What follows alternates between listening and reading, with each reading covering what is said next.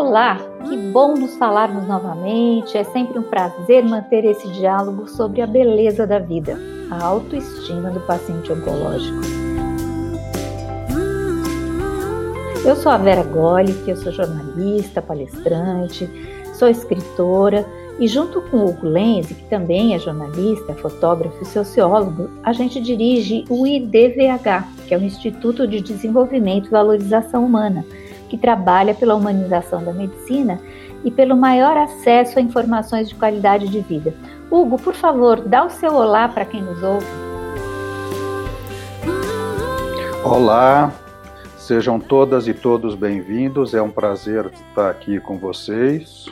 Olá, Natália, é um prazer receber você aqui para conversar com a gente. Né? E vamos em frente. O Hugo já citou a Natália e eu vou já já apresentar a Natália para vocês. Mas você que nos ouve hoje certamente já ouviu os outros episódios. Não ouviu ainda? Entra na sua plataforma preferida de áudio, procura lá Beleza da Vida, que tem vários episódios. A gente tem certeza que você vai gostar de todo o material que a gente preparou com tanto carinho. É uma série de podcasts que tem o patrocínio da Libs, uma farmacêutica que sempre se preocupa em oferecer a forma mais humana de envolver os pacientes. A gente já falou sobre mar de emoções na hora de receber o diagnóstico, é, a importância de criar uma agenda no dia a dia sobre os desafios mais cotidianos, como enfrentar perda de cabelo, perda de cílio, enjoo, todas essas coisas que acontecem durante o tratamento. A gente dialogou com especialistas sobre formas saudáveis de enfrentar tudo isso, falta de disposição, ganho ou perda de peso. E nos últimos episódios a gente aprendeu a nos deixar cuidar. Nós falamos muito sobre isso, que é muito importante. A gente conversou sobre a nossa sexualidade, sobre os nossos relacionamentos e as maneiras de manter esses relacionamentos saudáveis e planos. Nós falamos muito sobre planos, porque a gente fala, ai, plano, como é que eu vou ter plano, ainda mais no meio de uma pandemia? Mas planos de curto, médio, longo prazo é, que não precisam ser eu vou transformar o mundo, mas o que eu vou fazer hoje, né? E no episódio de hoje, justamente, a gente vai falar de um tema muito importante que eu adoro, que é o tema que fala sobre corpo e mente, sobre essa unicidade de corpo e mente. Eles são unos. Tudo que a gente pensa e sente, ele encontra uma forma de se manifestar no corpo. Quando alguém te conta alguma coisa muito engraçada ou fala bem de você, de repente sua bochecha fica vermelha, ou você fica arrepiada quando você vê alguma coisa. Então, teu corpo reage, dentro e fora. Então, é uma coisa conectada. Pensamentos e emoções, eles podem mexer com o corpo inteiro da gente. Quem vai nos ajudar com essas incríveis descobertas, justamente, é quem o Hugo já citou, é a psico-oncologista Natália Gil, que é coordenadora do Serviço de Psicologia da Oncoclínicas no Rio de Janeiro e membro da Sociedade Brasileira de Psico-Oncologia. Nós estamos muito felizes de te receber aqui hoje, Natália, e a gente queria que você é, se sentisse muito à vontade. Fala um oi para nós. Olá, Vera, Hugo. É um prazer né, estar participando desse podcast com um assunto tão bacana.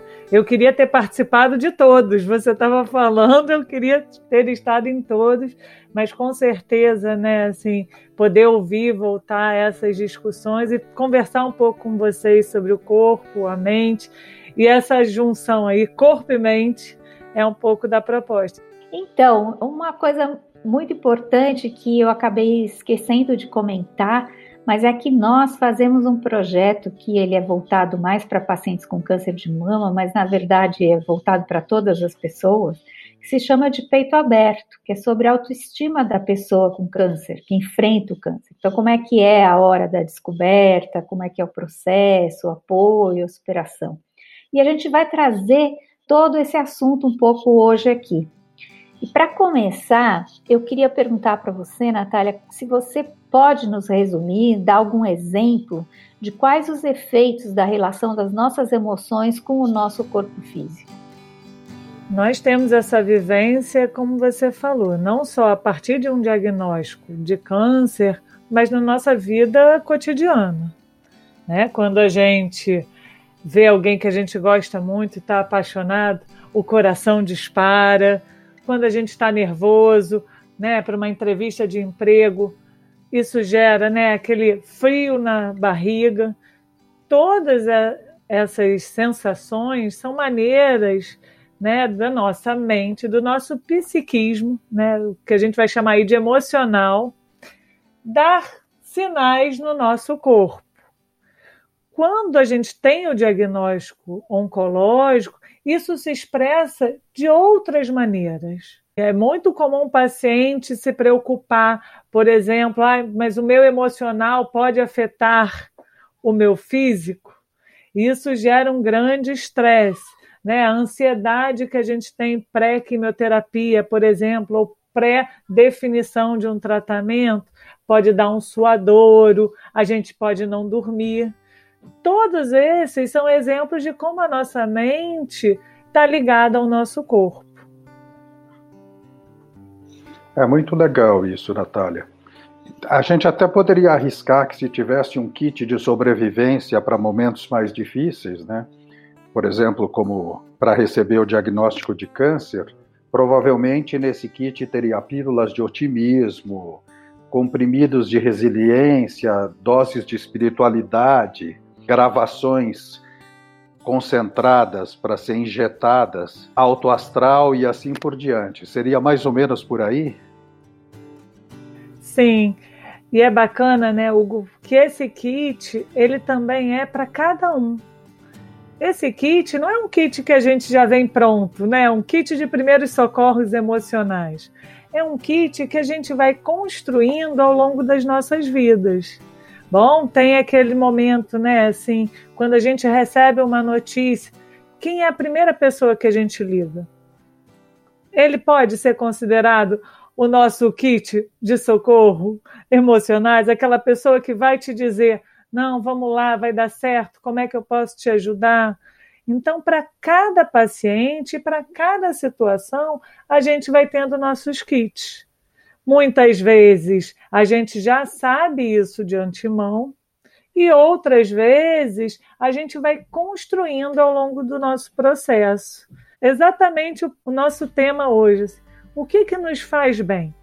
O que, que nos ajuda a retomar um certo equilíbrio emocional quando as coisas estão desequilibradas? Olha, é muito interessante você falar sobre isso, Natália, porque eu recebi um diagnóstico de câncer no ano passado.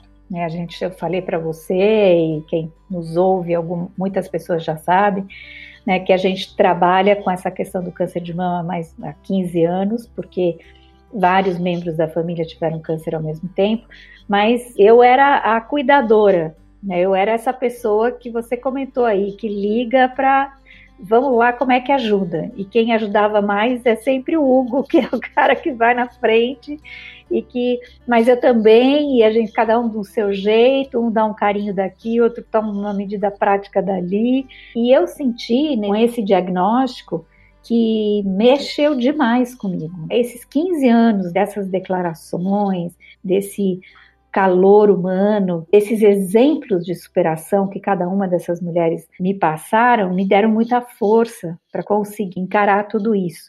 E agora eu estou no meio da fase da quimioterapia, a minha imunidade vai, volta, estou com possibilidade ou não de fazer um novo ciclo, quer dizer, tudo isso mexe e deixa a gente bastante abalada, né? Então, esse otimismo, essa esperança e ao mesmo tempo ter um apoio sério, faz calma, vai com calma que vai dar tudo certo. E aí você diminui esses níveis de colesterol, desses hormônios, tudo isso e vai equilibrando tudo para você poder se cuidar melhor durante o tratamento, né? Por toda essa interação, é tão importante a gente aprender a lidar com essa unicidade de corpo e mente. E, e eu queria então te perguntar se combater a ansiedade e a tristeza, e é combate mesmo que eu chamo, ou como é que a gente poderia chamar? Não sei se eu falaria combate. A tristeza e a ansiedade é alguma coisa que precisa ser combatida desde que ela atrapalhe o paciente. Mas mais do que o combate, ela precisa ser cuidada. Né? Como você acabou de dizer, bom, no meio de um processo de quimioterapia, é natural a gente sentir ansiedade. O que a gente vai trazer, né, dessa unicidade do corpo e mente, não necessariamente que nós temos o controle sobre ela. O nosso psiquismo é alguma coisa que se impõe, né? O nosso emocional é isso. A gente não quer ficar nervosa e fica nervosa. O Drauzio Varela tem uma passagem no livro dele que é muito bacana, que ele quando ficou adoecido, né, é, não teve câncer, mas teve febre amarela e os médicos diziam para ele assim, calma. E ele escreve, poxa, mas se eu pudesse ficar calma, eu já estava, ninguém precisava me dizer. Tem esse ponto que a gente não controla. Que quando a gente vê, a gente está ansioso, quando a gente vê, a gente está triste. Por isso que não é combater, é cuidar. Qual é o tamanho dessa tristeza? Essa tristeza, ela tem um sentido. É exatamente esse momento de revisitar todas as histórias, toda essa rede de cuidado, todas as nossas escolhas né? É uma tristeza pelo diagnóstico, bom, mas isso não apaga uma alegria, uma esperança. A questão do pensamento positivo, ele não pode ser um estresse. Senão, essa relação também desequilibra. Sempre lembrar, a gente sente o que é possível naquele momento. Bom, e com cuidado, com auxílio, né, com instrumentos emocionais, a gente vai podendo modificar as nossas relações com o que nos acontece. Senão esse pensamento positivo ele acaba ficando tão pesado que não dá, não dá para lidar com ele também, né? E essa notícia do câncer, ele mexe muito com a gente, né? É, é, tudo que a gente entendia por ser normal, era o meu normal, muda tudo o meu armário mudou, todas as coisas mudaram de lugar e, e para cada pessoa de um jeito. Eu queria que você contasse um pouco nessa sua experiência. É, você nos contou até que seu pai é um oncologista, né? E que, então você já convive antes dos seus 15 anos de, de prática como psico-oncologista, você já convive com pacientes oncológicos. Então você podia contar um pouquinho da sua experiência? É, meu pai é oncologista, é, minha irmã é oncologista, minha madrasta foi psico-oncologista no INCA, né? Assim, eu já há algum tempo, né, nesses 15 anos aí na oncoclínica. Câncer na nossa casa nunca foi um tabu. Ao contrário, a gente sempre falou dele como uma doença natural. E o mais bacana que eu lembro assim de muitas memórias do meu pai sempre com uma relação muito afetiva com os pacientes. Né? Assim, mais do que o tipo de doença, era exatamente a história de cada um. Tanto é que lá em casa ele já teve uma paciente que era musicista, que a gente fez um sarau. Essa convivência sempre foi muito natural, não trouxe um tabu. Mas o que me apaixonou no trabalho foi exatamente o que é a história de cada um. Quais são os arranjos familiares? Quais são os arranjos mais do que só familiares, também sociais? Como cada um responde ao tratamento, né? No próprio projeto de vocês, são histórias de mulheres com câncer de mama, homens com câncer de mama. Bom, mas para cada um é de um jeito. A foto representa o que é para cada um. Por isso que a gente não fala de certo ou errado, melhor ou pior modo de passar pelo tratamento. É como cada um pode estar. E isso é muito bacana, né? Poder respeitar a singularidade, a história de cada um daqueles pacientes, porque ela é única. Isso é muito interessante que você colocou e até tem um dado histórico-cultural nisso, né? Eu me lembro a primeira vez que eu recebi a notícia de alguém com câncer próximo era uma prima irmã da minha mãe que Isso lá nos anos 1960, eu estava numa festa dos esportes na minha escola e o filho dela estudava na mesma escola. E ela chegou, cumprimentou a gente, e daí puxou a minha mãe de lado e segredou no ouvido dela, assim, completamente envergonhada, que ela estava com câncer de mama. Como se aquilo fosse uma coisa para ser escondida, uma vergonha que não, ninguém podia saber. A partir daí, nos anos 70, eu tive um tio muito próximo que estava com câncer de próstata, logo depois o meu avô com câncer no pulmão, aí depois meu pai e tal. Mas foi mudando a forma como se colocava e se falava da questão do câncer.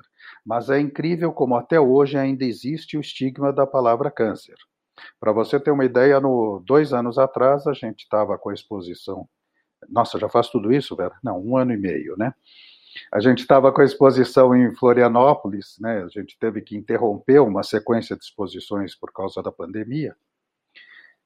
E fomos entrevistar e fotografar uma moça né, que trabalhava como empregada doméstica, como diarista, que tinha recebido o diagnóstico de câncer, tinha feito a biópsia e quando nós fomos lá para entrevistá-la e fotografá-la, ela estava na dúvida se ela ia levar ou não o exame para o médico.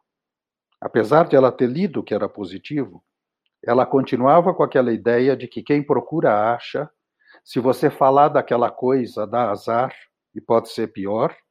Então talvez fosse melhor esconder, né, jogar para baixo do tapete e fingir que não estava acontecendo nada. E nós tivemos que convencê-la que aquilo era um absurdo total que quanto mais tempo passasse, ela ia diminuir as chances dela de um tratamento menos invasivo, com maior probabilidade de, de superação, de remissão e etc. Mas é incrível, porque até hoje essas coisas ainda existem. Isso deve pesar tremendamente, né, se manifestar no organismo. Né? Como é que você vê essa questão? Hugo, é isso mesmo. Apesar de todo o avanço né, assim, da medicina, e de todo o avanço também no cuidado né, em relação ao paciente oncológico, o câncer ainda é uma doença com muitos estigmas. Acredito que já haja uma mudança, né, assim, na sociedade em relação. Ainda tem muita gente que não gosta de falar a palavra, bom, mas também já tem muita gente que fala demais eu brinco lá na clínica, né, que a gente passou a não falar a palavra câncer para falar demais. Então, o que eu quero dizer com isso, né? Porque cada um é de um jeito e reage de um modo, mas todo mundo chega com um checklist de como deveria estar reagindo, estar lidando com câncer. Né? A gente falou da questão do sistema imune é sempre importante lembrar que, claro, que o nosso bem-estar emocional está diretamente ligado ao nosso sistema imune. Mas o tratamento oncológico, como a quimioterapia, por exemplo, ele é feito para baixar essa imunidade. Muitas vezes o paciente chega, nossa, hoje eu não vou poder tratar, tive que adiar meu tratamento porque minha imunidade está baixa, mas eu estou me sentindo tão bem, eu estou feliz, eu estou pensando positivo. E um dos trabalhos é desconstruir essa culpa que o paciente carrega. De novo, o que a gente sente, a gente não tem controle. Por isso que se manifesta no pensamento, por isso que se manifesta no corpo. O que a gente precisa é cuidar quando isso se manifesta. Para cada um é de um modo, cada um tem um tempo. E por isso que ações como a do peito aberto são tão bacanas, porque leva a educação em saúde. Leva esse acesso ao cuidado, ao que é importante, né? Assim, a prevenção, ao cuidado, ao tratamento.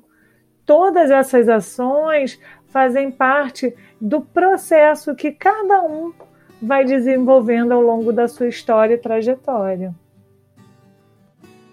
Isso aí que você colocou é fundamental, Natália. Você vê, A gente trabalha, eu lido com essa questão de câncer na família há, desde há 50 anos, mais de 50 anos, próximo, direto, na minha família nuclear. Né? E a Vera vem lidando com isso já nos últimos 20 e poucos anos. Né? Mas hoje mesmo ela chegou para mim, porque ela deveria começar agora um novo ciclo da quimioterapia, e a médica disse que ia ter que esperar uma semana, porque a taxa de plaquetas dela estava muito baixa. Aí ela chegou para mim e falou: Mas eu estou fazendo as coisas erradas. Eu não estou fazendo direito porque minhas plaquetas desceram tanto. Eu falei: Claro que não, Vera. No protocolo estava colocado aumentar gradativamente a quimioterapia. Tentaram um aumento, foi demais, suas plaquetas caíram tremendamente. Voltou a subir, fizeram uma dosagem intermediária. E daí tinha que avaliar de novo, por isso mesmo que você faz exame de sangue às vésperas da nova série de quimioterapia. E novamente as plaquetas não estavam tão baixas assim, mas estavam baixas. Isso é consequência da dosagem e de como o teu corpo reagiu àquela dosagem da quimioterapia. Você tem que elevar as plaquetas para poder aguentar essa nova sessão de quimioterapia, porque por mais que seja para baixar a tua imunidade, não é para acabar com ela, porque senão você não aguenta. Então não tem certo e errado nessa história. Até porque o corpo uma vez pode reagir de um jeito e outra de outro, correto? Sim, e é bacana, Hugo, a gente está falando disso, né? Porque hoje, como eu brinquei né, na outra pergunta, a gente fala muito sobre como cada paciente deve reagir, como se tivesse um jeito certo. O tratamento oncológico ele tem efeitos colaterais a gente tem, né? Assim, a gente pode estar bem, feliz, com uma rede de suporte, tudo ali certinho. E a gente enjoa. O nosso emocional vai auxiliar, não no sentido de não ter efeito colateral, mas como a gente pode lidar com esses efeitos. Né? Na medida que eu tenho a percepção de que esse enjoo ele tem períodos maiores e períodos menores, eu consigo estar tá mais tranquila para passar por esse momento, né, de mais intensidade, por exemplo, do tratamento. Ou eu consigo organizar a minha rotina, né, minimamente de acordo com o meu tratamento um dos efeitos né, que os pacientes se queixam muito, por exemplo, é o cansaço, que não é um cansaço que tem a ver com quantas atividades eu fiz no dia. Às vezes o paciente acorda cansado, fica mais deitado porque o corpo pede cama. Né? Isso não tem nada a ver com um quadro depressivo.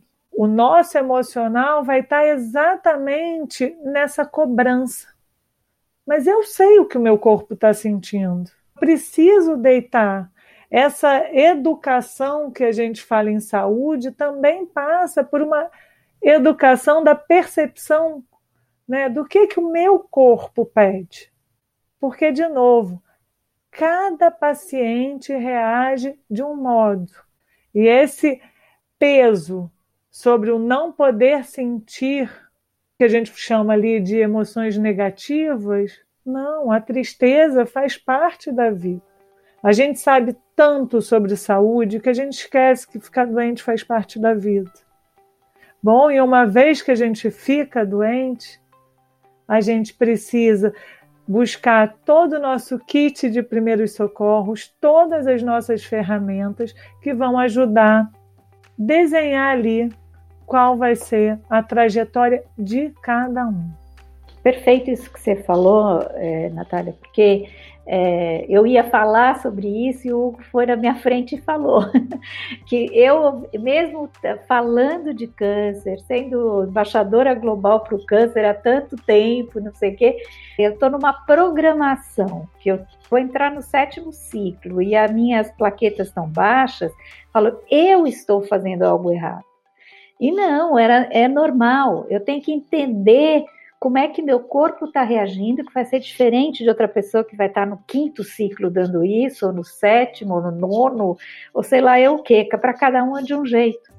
Até um dos médicos falou para a gente recentemente: não dá mais para falar câncer, porque são tantos tipos de câncer diferentes e cada pessoa é tão diferente uma da outra que você vai ter que realmente olhar aquela pessoa, aquele tratamento e aquele câncer, para poder ter um, um kit cuidado aí. Então, revi essa história porque eu estava pondo culpa em mim nessa história. Eu estou fazendo alguma coisa errada que, que as minhas plaquetas estão baixas. Mas não é, é, é parte do tratamento, inclusive essa resiliência e ter tempo para que as coisas aconteçam. E aí você falou de uma coisa há um tempo atrás, muito legal, que é sobre a gente ter pensamento positivo. Né? Então, assim, em vez de ser um, mantra, ai, tenho que ter pensamento positivo, como é que eu faço para fazer isso agora no meio dessa confusão? É, como que eu consigo dosar isso? Como que isso interfere? Que ferramenta isso pode se tornar para mim? Como é que eu posso incorporá-la no meu tratamento? Deixa só eu acrescentar uma coisa na pergunta, Natália. Você já pega esses dois aspectos, né? Primeiro, como é que faz para reprogramar 6.500 anos de cultura da culpa judaico-cristã, né?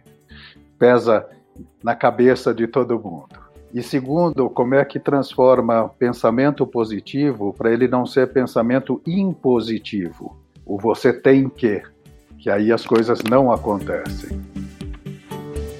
Uma pergunta difícil, né? Assim, porque, como você falou, são 6.500 anos no mínimo né? Assim, desse lado de cada mundo, porque se a gente for para o lado de lá do mundo, outras questões também se colocam. Mas, de novo, ninguém é culpado de nada. Ninguém, em sã consciência, deseja ficar doente. O problema é que existe esse imponderável da vida. Acontece. Ninguém queria uma pandemia. Bom, o fato é que a gente está vivendo uma pandemia. E no primeiro dia que essa história chegou, passado um ano, não somos os mesmos. É muito comum os pacientes chegarem com essa culpa. E eu costumo brincar muito com os meus pacientes, né? Assim, porque eu falo, olha, a minha amostra é contaminada. Eu tenho pessoas que eram deprimidas tiveram câncer, mas eu tenho pessoas que eram muito felizes e tiveram câncer. Eu tenho pessoas que estavam no pior momento da vida e tiveram um diagnóstico oncológico, e tinham pessoas que estavam no auge da sua vida e também tiveram. Porque, de novo, a gente não tem o controle. Então, toda essa programação, né, que vem ali da nossa história, da nossa cultura, a gente vai podendo desmistificar.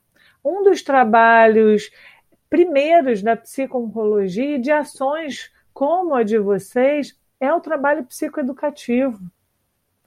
Desmistificar, né, assim, falar abertamente sobre câncer, sobre sexualidade, sobre tratamento oncológico, sobre os nossos medos.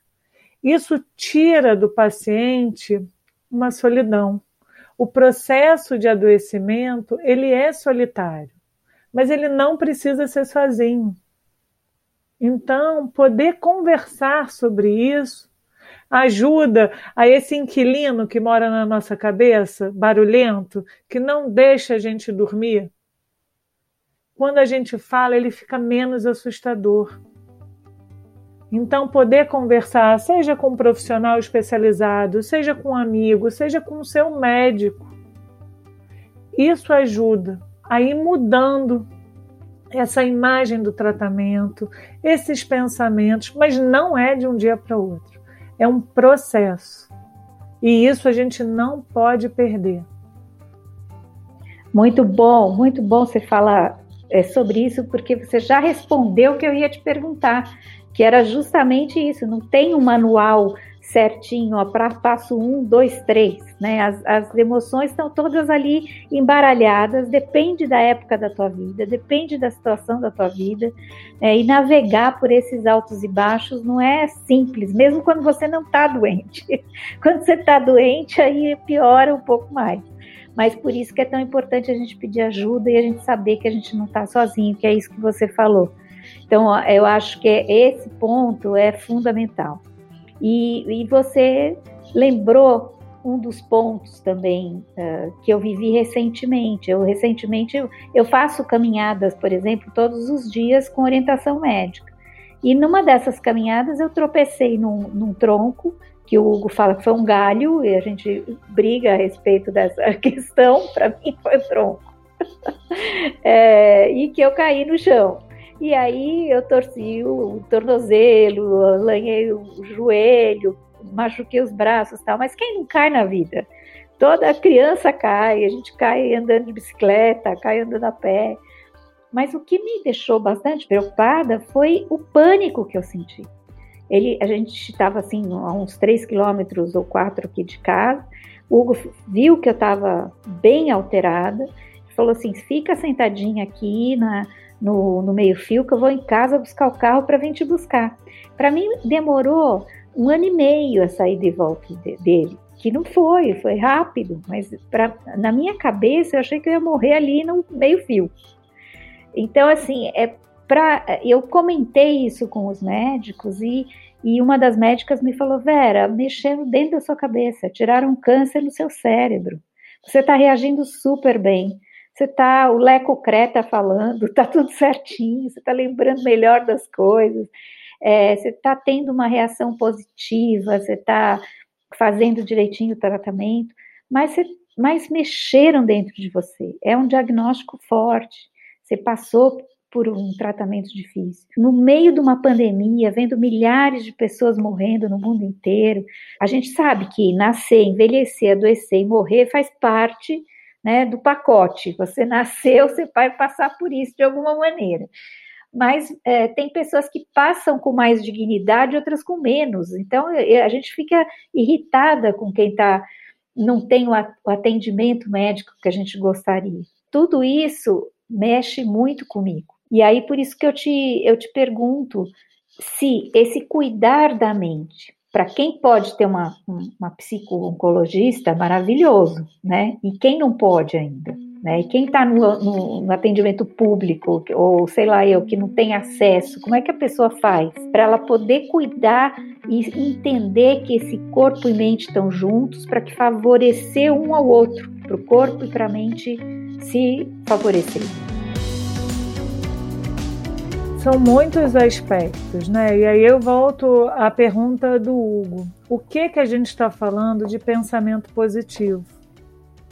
Né? Porque o pensamento positivo ele não tem a ver só com acreditar, querer a cura, né? ou a questão da mentalização, por exemplo, o remédio fazendo efeito. O pensamento positivo ele também pode ser, bom, eu caí, eu levei um susto, eu preciso me cuidar, então agora eu vou sair com mais cuidado, eu sei que eu preciso, né, assim, ou um tênis adequado, ou olhar se tem galho ou se não tem galho, ou tronco, não vamos entrar na discussão do casal, né, mas brincadeiras à parte, né, assim, o pensamento positivo também tem a ver com essa crença, né, e essa aposta de que cada paciente sabe o que é melhor para si.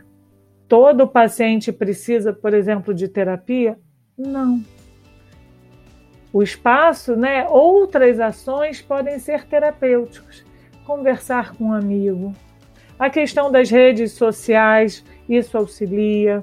Né? Hoje a gente tem grupos, por exemplo, no WhatsApp, no, né, nas redes sociais, no Instagram. Esse acesso a outras pessoas isso também é uma forma de ajuda. Conversar com a equipe, né? Muitas vezes na clínica não é comigo que o paciente vem falar, fala com o pessoal da higienização, que escuta, que estar disponível ao outro, isso é o que faz diferença. Né? Então, quem são as pessoas na sua rede, seja na sua rede social, seja na sua rede de cuidados, que você pode conversar? todas essas experiências, né, assim, tanto de sentimentos como a tristeza, a ansiedade, quanto a felicidade, a gente vai falar um pouco de regulação emocional, sabe? É a gente entender que tem dias que a gente vai estar tá mais triste, vai estar tá mais preocupado, vai estar tá mais ansioso.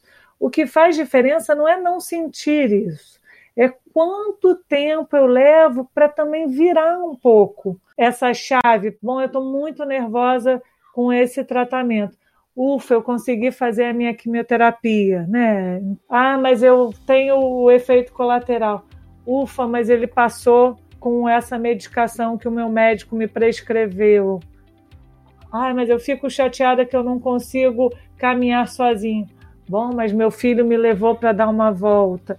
Então, essa regulação, isso também é pensamento positivo, sabe? A nossa capacidade de achar meios para reverter o que a gente está vivendo de desconforto. Isso que você colocou é fundamental, né? Eu ia até perguntar, só que o que você colocou como regulação, eu ia dizer meio uma forma de racionalizar sem impor uma forma racional, porque o emocional vai continuar existindo, né? Mas enfim, normalizar certos comportamentos e certas compreensões daquilo que acontece com a gente, porque é normal que aconteça.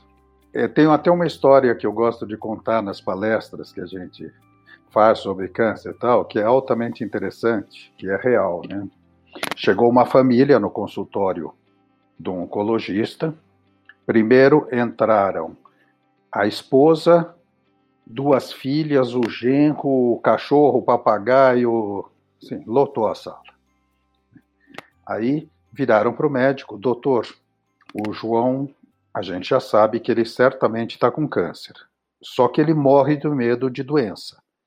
Se o senhor falar para ele que ele tem câncer, ou ele cai duro e preto ali morto na mesma hora, ou então ele não vai aceitar o tratamento, ele vai querer morrer, não vai ter jeito e não vai dar certo essa coisa. Então o senhor tem que inventar alguma coisa grave para ele ficar com medo, mas querer se tratar, mas não pode falar em câncer de jeito nenhum. Ah, tá bom. Saiu a tropa toda, entrou o João, fez questão de entrar sozinho. Doutor, eu tenho certeza que eu estou com câncer, mas a minha família acha que eu sou o maior medroso e eles morrem de medo até da palavra câncer. Então, inventa uma doença que seja séria, mas não fale em câncer, porque aí eles ficam menos chatos, me deixam em paz, me ajudam e eu consigo fazer o tratamento sossegado. E o médico no meio desse turbilhão familiar. Né? O peso das coisas e a forma como cada um interpreta é um negócio que é completamente doido. Né? Como é que você faz para lidar com esses excessos ao longo dos vários casos que aparecem na tua frente? E isso é mais comum do que a gente imagina. Esses dias mesmo eu liguei para uma paciente, atendeu a filha, ela falou: Não, mas a minha mãe não sabe do diagnóstico. Não, mas a minha mãe não sabe do remédio, mas a. E aí a gente escuta isso como uma dificuldade, né, assim, da família de poder falar. E entra no que a gente falou lá atrás, assim, dos mitos em relação ao câncer. Né? Assim, de que se o paciente souber, ele não vai ter esperança e não vai querer se tratar. Ou se você fala a palavra, ele pode deprimir. Não. Quanto mais a gente fala sobre isso, mais natural a questão se torna. Porque é um ponto, né, assim que eu sempre reforço. Quando a gente recebe um diagnóstico, a gente está aprendendo a ser paciente. Bom, mas o familiar está aprendendo a ser cuidador.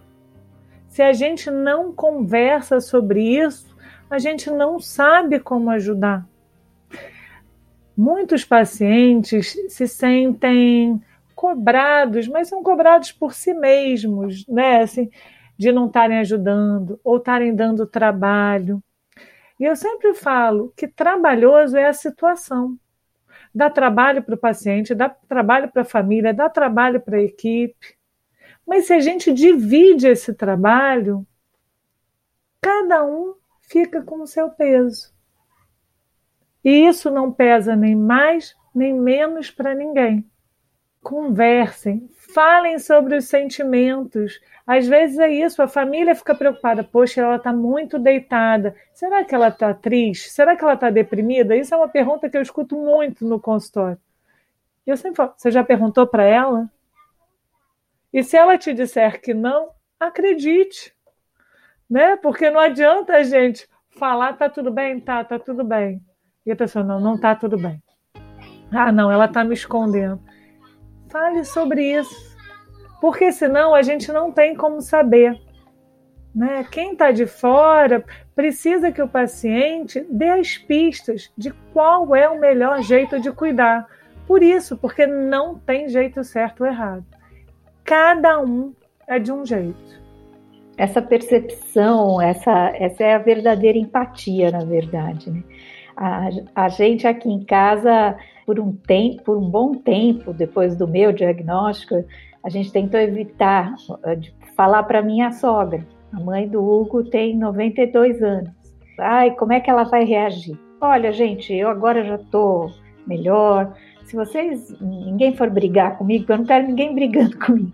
Eu prefiro falar toda a verdade para ela. Eu falo com carinho, porque ela vai se sentir participante, ela não vai se sentir eh, fui excluída da história. Né? E, e, foi o que a gente fez no fim, e ela tá, ficou bem de poder estar tá junto. Ela, ela teve tanto parente com câncer, o marido dela morreu de câncer. O negócio é a gente saber como falar. Falando sobre isso, eu queria que você falasse um pouco sobre resiliência, essa capacidade né, de, de ser resiliente, mas muita gente não, não, nem sabe que, do que se trata essa resiliência e, e se ela é boa ou não. Aliás, você podia aproveitar e já falar junto de, um, de uma questão. Né? Por exemplo, eu fui absolutamente contra não falar para minha mãe porque ela é uma pessoa extremamente racional, lúcida e etc., apesar de estar com 92 anos, e eu sabia que ela ia ficar louca da vida por não ter ficado sabendo ao mesmo tempo que todo mundo, né? por não ter sido tratada de forma normal, e foi o que aconteceu. Então, além dessa questão da resiliência, falar um pouco dessa confusão que se faz entre ser carinhoso e infantilizar o outro infantilizar o paciente, né? que é uma coisa que me incomoda tremendamente, que eu vejo na forma como as enfermeiras tentam ser carinhosas, infantilizando as pessoas, né? os parentes, os amigos. Como é que dá para substituir isso sem perder essa questão da empatia, do carinho, da proximidade? Vou começar pela resiliência, né? Todo mundo quer que o paciente receba o diagnóstico e já chegue resiliente no consultório. Mas, de novo, é uma construção, é um processo. A gente está falando né, dessa questão da mente e do corpo. A gente quer ser resiliente, mas está em pânico. Não dá para ser resiliente nesse primeiro momento. A resiliência, ela é o antidestino é o contrário do que você falou, Hugo. Ai, coitada. Nossa, tem um diagnóstico. Bom, isso não quer dizer que o diagnóstico oncológico não seja uma notícia trágica. Mas não significa que a gente precisa fazer um drama, né? Com, com a, o diagnóstico, com os tratamentos. A resiliência vem exatamente dessa percepção de que a gente vai dando conta e os pacientes incrivelmente dão conta. As famílias dão conta desse cuidado. Como a Vera falou, é um país desigual. O tratamento que é feito em São Paulo não é feito no Amazonas, que não é feito no Nordeste, porque cada região tem as suas questões, tem as suas dificuldades, tem os seus serviços, tem a sua forma de lidar. Então, os pacientes eles vão construindo esse cuidado de si, né? Essa capacidade de lidar com a sua ansiedade pedir ajuda, né? Às vezes vai precisar ser medicamentosa, às vezes vai ser um bate-papo, como a gente falou, né? Para cada um vai ser de um modo. A resiliência tem a ver com isso bom, eu tenho essa situação, eu preciso me posicionar diante dela, o que, que de melhor eu posso fazer para me sentir bem. E às vezes o sentir bem é momentâneo. E isso não é pouco. Alguém que está há uma semana enjoada, ficar duas horas sem enjoo é um alívio. E a gente passou a semana ali, toma um remédio, tomam uma água com gengibre, todas as né, receitas. Isso fala do processo de cuidado. Porque o mais natural seria, ah, não, é da quimioterapia. Não. A gente vai tentando melhorar. Eu acho que você coloca, Natália, é tão importante porque a gente fala, a gente às vezes pensa assim, puxa, além de tudo que a pessoa tem, aquela lista enorme, ainda tem que falar para ela cuidar da mente também, da, da, cabeça dela. Será que não é pedir demais? Não, porque a mente você não vai desligar, né? Ela está ligada o tempo inteiro. Então, acho que faz parte do tratamento, né? Sim, e essa questão, né, assim, da infantilização, isso é cultural. Isso é muito nosso, né? Botar no colo, de querer cuidar. Por isso que eu sempre reforço: converse com os pacientes. Tem pacientes que adoram, né? Ai, me bota no colo, a enfermeira, nossa, todo carinho, afeto. Isso é ótimo. Tem pacientes que isso não vai funcionar. Eu sempre falo, né, assim, Lá na clínica, já temos muitos anos, né? há 25 anos a gente faz quimioterapia. Mas para aquele paciente de primeira vez, é como se eu fundasse a clínica naquele dia junto com ele. Depois de 15 anos, eu aprendi, por exemplo, a não perguntar se está tudo bem. De tanto quase apanhar né, perguntando: tá tudo bem? Não, eu estou aqui. Então a gente passa a perguntar como você está. Isso também é cuidado, isso é respeito. Então, se essa infantilização tem a ver com afeto e o paciente gosta, tudo bem. Mas se não, falem. Poxa, olha, não chama assim não, eu sou adulta, né? Assim, eu estou aqui, eu estou lúcida, eu estou orientada, um pouco como a sua mãe. Pode contar. E aí a gente vai aprendendo que o tratamento pode até existirem os protocolos, mas ele é para cada um. E isso a gente não pode perder. Não, isso que você colocou é super importante, porque o próprio paciente ele fica mal de parecer que porque ele não está gostando de ser chamado de filhinho, mocinho, mocinha, filhinha, benzinho, isso, dá a mãozinha, dá o bracinho que eu vou fazer o, a injeçãozinha e não sei o que, isso para mim, por exemplo, me irrita profundamente. Mas naquela hora você não vai falar, escuta, não quero que fale comigo desse jeito, porque senão vai parecer uma coisa agressiva e vai quebrar uma relação que pode ser uma relação afetiva, de cuidado e etc. Né? Aí entra isso que você colocou antes. Essa formulinha de, de ser carinhoso também precisa ser revista às vezes. Né? Se antes de fazer isso a pessoa perguntar: Oi, como é que você prefere que eu te chame? Como é que você quer falar? Tal, não sei o quê, vai ficar muito mais simples para os dois daí para frente. Vai virar uma comunicação compreendida por ambas as partes. Isso também é para as equipes de saúde, na relação com o médico né? e também na relação familiar. Porque, de novo, todo mundo está aprendendo. O médico está aprendendo a cuidar daquele paciente, a enfermeira está aprendendo a cuidar do paciente, a família está aprendendo né, o que, que é um cuidado oncológico. A gente está falando de mente e corpo, a questão da imunidade para o paciente oncológico. Mas a gente precisa lembrar que todas essas reações emocionais também passam pela família, também passam pela equipe. E isso também, claro, vai impactar diretamente nesse cuidado. Era exatamente esse o gancho mesmo do que eu ia falar. A gente busca essa tranquilidade, faz parte da nossa busca mas ela nem sempre acontece. É uma tranquilidade que nem sempre é tão tranquila. E ela vai, porque é uma mudança to totalmente de você se colocar no mundo, né? Mudança de hábitos, de sentir as coisas, é, tem o teu poder de espiritualidade que não necessariamente é ligado a alguma religião. Você tem a sua religião, maravilha, mas a sua conexão com, com esse todo, qual você faz parte, né? E ainda tem o ingrediente pandemia, que eu acho que é um ponto que a gente uh, podia falar até para fechar, porque infelizmente nosso tempo está acabando. Mas é, é, é viver tudo isso no meio de uma pandemia que mudou totalmente as nossas relações. Então eu queria que você comentasse um pouco sobre isso, Natália. Mudaram, né, não só as nossas relações familiares, mas também as nossas relações com as instituições de saúde.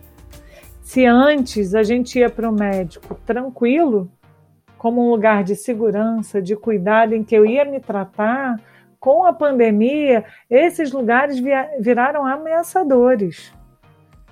Se eu passo mal, eu vou ou não vou para o hospital?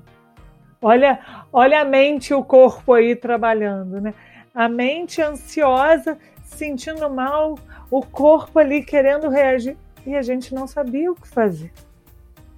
Né? Então, tudo isso que a gente conversou, né, ao longo do nosso encontro, é lembrar que também é temporário, sabe? Tem momentos melhores, tem momentos piores, tem momentos que está mais difícil, tem horas que a coisa fica mais fácil. E esse caminhar a cada dia, a cada vez que às vezes é exaustivo, também é parte do processo. Sabe, eu sempre gosto de falar da imagem da roda gigante. Às vezes o tratamento está mais para montanha russa, né? Mas a roda gigante é um pouco isso, né? A gente vai na cadeirinha, ora a gente está lá em cima, vem descendo, bom, mas ela roda de novo. E a capacidade, né, assim, que a gente tem de administrar essas diferentes vivências e diferentes momentos, isso também fala do nosso emocional. Né? No começo da pandemia, a gente estava em pânico, a gente tomava né, banho com um saco de batata palha. Bom, agora, passado um ano, não é que está mais fácil, mas a gente já sabe se proteger mais, a gente já aprendeu a usar máscara, a fazer a higiene correta das mãos, o distanciamento, né? as clínicas e os hospitais já têm protocolos mais definidos de cuidado essa sensação de segurança ela é fundamental. Todos esses processos, né? Lembrar que o câncer é um diagnóstico que bagunça as nossas vidas. E seja falando infantil, seja não contando, seja brigando, o que o paciente e a família querem é a certeza de que o seu ente está sendo cuidado. E a sensação de segurança é o que vai fazer mais diferença no nosso emocional. E a gente responde isso com o corpo também. Por isso que abraço é tão gostoso, né? Nossa, é muito real. Tem um dito na nossa filosofia que fala que é importante a gente estar sempre conectado com a nossa saúde e a nossa longevidade. Aí eu parei para pensar, falei, mas saúde e longevidade, por quê? Eu não quero ficar uma velha chata enchendo a paciência dos outros, mas eu quero ter um propósito.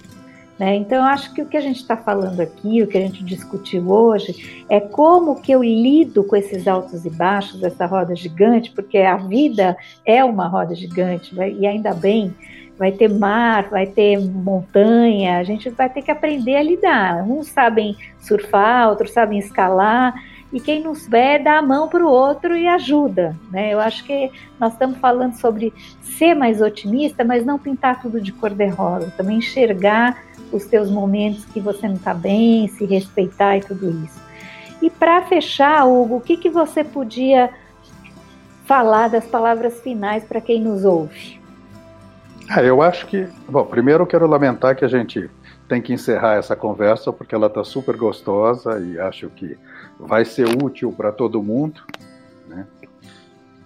Eu sou mais adicto da adrenalina, eu prefiro a montanha russa. E quanto maior, mais rápida, e com mais quedas e subidas e espirais, melhor.